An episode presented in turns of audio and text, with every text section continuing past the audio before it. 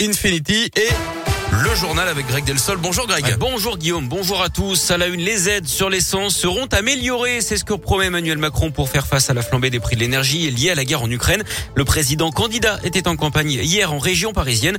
En janvier, le gouvernement avait déjà annoncé le relèvement de 10% du barème de l'indemnité kilométrique. Un peu plus tôt hier, le ministre de l'économie Bruno Le Maire avait annoncé une enveloppe de 22 milliards d'euros pour soutenir le pouvoir d'achat des Français avec, je cite, des réponses ciblées sur ceux qui en ont le plus besoin. Emmanuel Macron qui d'ailleurs ne participe participera à aucun débat avant le premier tour de la présidentielle. Il a expliqué qu'aucun président en fonction ne l'avait fait avant lui.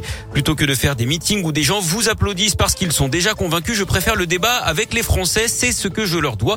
C'est ce qu'a expliqué le chef de l'État.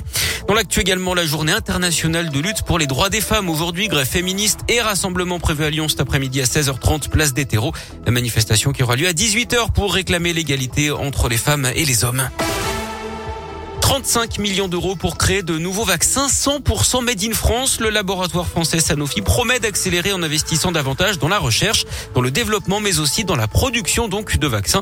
L'accent sera mis sur l'ARN messager sur laquelle la France est en retard.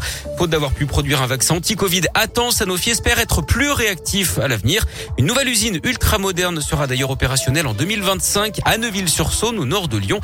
Car au-delà du Covid, ce sont d'autres maladies qui pourraient être traitées à l'avenir. C'est ce qu'explique Olivier Boguillot, le président de Sanofi France. Il y a vraisemblablement beaucoup d'autres pathologies infectieuses qui peuvent être traitées par ARN messager, euh, la grippe par exemple, mais euh, il y a d'autres indications sur lesquelles on, espère travailler euh, rapidement. Il y a le cancer, c'est là où il y a beaucoup de recherches à faire parce qu'il faut que guider votre ARN messager vers la tumeur. Et puis il y a les maladies rares.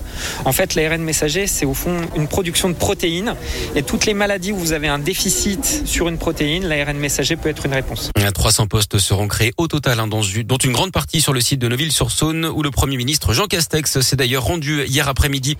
Ce drame en Auvergne, un enfant de 3 ans a perdu la vie dimanche dans le Cantal. Il était avec son père et escaladait une barrière qui est tombée dans un enclos à bétail. Les secours n'ont pas pu le ranimer. Une enquête est ouverte d'après la montagne. Une autopsie a également été ordonnée. Un chauffard intercepté sur la 7 vendredi soir. D'après le progrès, cet homme ivre zigzaguait sur l'autoroute entre Givors et le péage de Reventin-Vaugris en direction de Marseille. Ce sont d'autres automobilistes qui avaient donné l'alerte. Le conducteur arrêté par les gendarmes avait 2 grammes d'alcool par litre de sang. Il avait déjà été condamné 9 fois, dont 4 pour alcool au volant. Il écope de 12 mois de prison, dont 4 mois de sursis probatoire avec maintien en détention. Son permis a été annulé avec interdiction de le repasser avant un délai de 8 mois. Enfin, la gastronomie lyonnaise a encore brillé. L'auberge du Pont de Collonges, restaurant Paul Bocuse, a reçu le Gotemio d'or Auvergne-Rhône-Alpes, une récompense remise hier aux chefs Gilles Reynard et Olivier Couvin.